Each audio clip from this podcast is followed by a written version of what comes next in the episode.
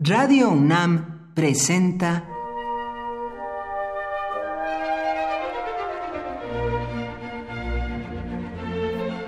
Cuaderno de los Espíritus y de las Pinturas por Otto Cázares.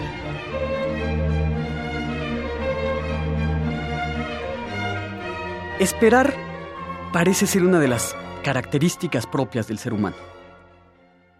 Ser humano significa ser alguien que espera. Con la esperanza larga del que espera escribió en una de sus cartas el latino Horacio. Y es que efectivamente, el ser humano tiene esperanza larga en los acontecimientos futuros, aunque no actúe en consecuencia para conseguir aquello que se ha fijado. Esperamos todo el tiempo y en todas partes, y mientras esperamos el tiempo se fuga. Esperamos, esperamos, esperamos en mor de un gran bien a largo e impreciso plazo. Esperamos y hacemos a un lado placeres sencillos en pro de una expectativa. Muchas veces en esta espera puede suceder que se nos escapen las posibilidades de efectivamente realizar nuestros deseos. De entre todas las obras artísticas que tratan el tema de la espera y de la fuga del tiempo, que son innumerables, he escogido solo dos una obra pictórica y otra literaria, de muy distinto cuño la una de la otra. Hay en Venecia un palacio, carrezzónico, a donde se trasladaron, porque no fueron pintados ahí, unos frescos debidos a la mano del pintor italiano Giovanni Battista Tiepolo. Uno de estos frescos, pintado en 1791, se titula Mondo Novo, es decir, Nuevo Mundo, y representa a un grupo de personas todas de espaldas porque observan algún suceso alguna llegada, algún barco, alguna bufonada, no lo sabemos, porque al observar el acontecimiento todos nos muestran las espaldas, pero ocultan a nuestra mirada aquello que los mantiene en la expectativa.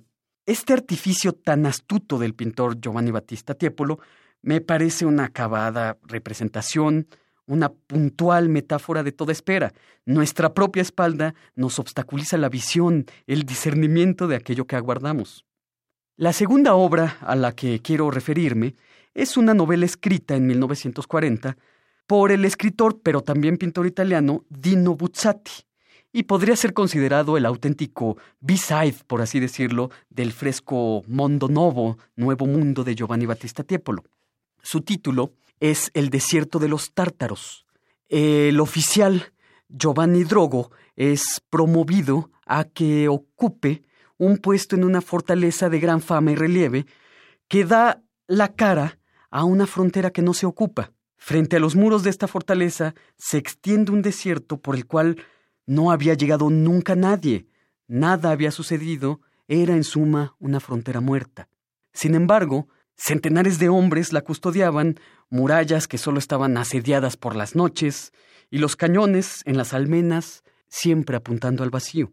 Comienza de esta suerte para el general Giovanni Drogo una vida que devora los días, que va engullendo el tiempo, mirando indistintamente hacia el norte, esperando una heroica batalla que nunca llega, mirando una desoladora llanura sin sentido, esperando la seña del vigía en las torres.